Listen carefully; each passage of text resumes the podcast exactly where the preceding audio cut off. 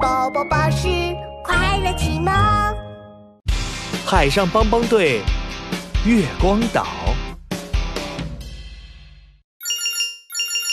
电话手表又响起来了。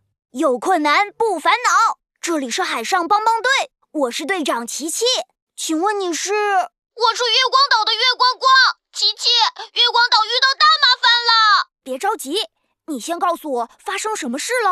我来不及解释了。你看，琪琪的电话手表投影出月光岛上的景象。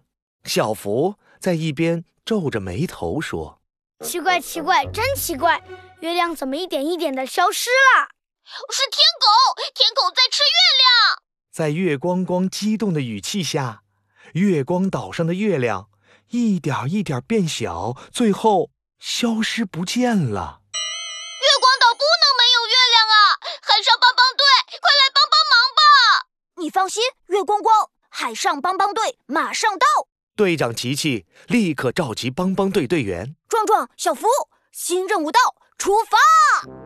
咪咪咪，呜呜呜，救援船要开喽！今天开到哪儿？今天开往月光岛！Go go go！海上帮帮队出发，Let's go！有困难就要找海上帮帮队。 ，Go go go！不一会儿，海上帮帮队踏上了月光岛。月光光噔噔噔地跑了过来，海上帮帮队，你们终于来了，快想想办法，让天狗把月亮还给我们吧！别着急，我有办法。小福想起爸爸给他讲的天狗吃月亮的故事，拍着胸脯站了出来。天狗最害怕锣鼓的声音了，我们一起敲锣打鼓，把天狗吓跑，让它把月亮吐出来。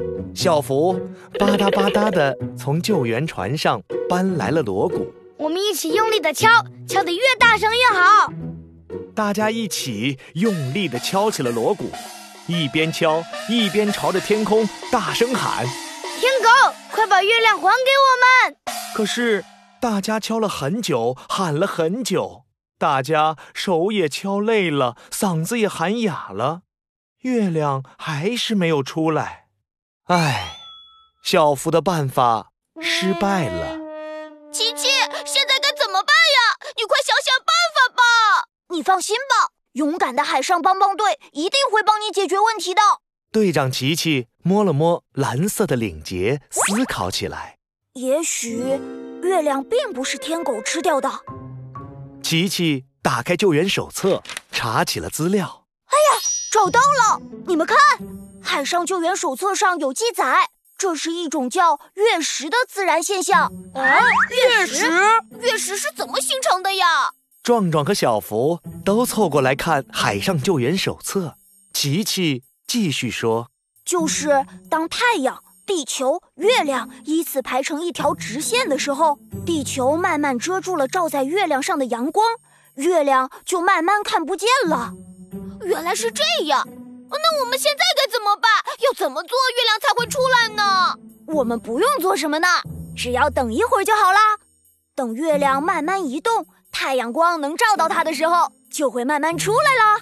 说完，琪琪指了指天空，你们看，月亮出来漆黑的夜空，慢慢的出现了一点点弯弯的月亮，慢慢的，月亮越变越大，越变越圆，月光越来越亮，最后，月亮又变成了圆圆的月亮。月亮回来了，月光光激动极了，太好了，月亮又回来了！海上帮帮队，谢谢你们！了， 不用谢。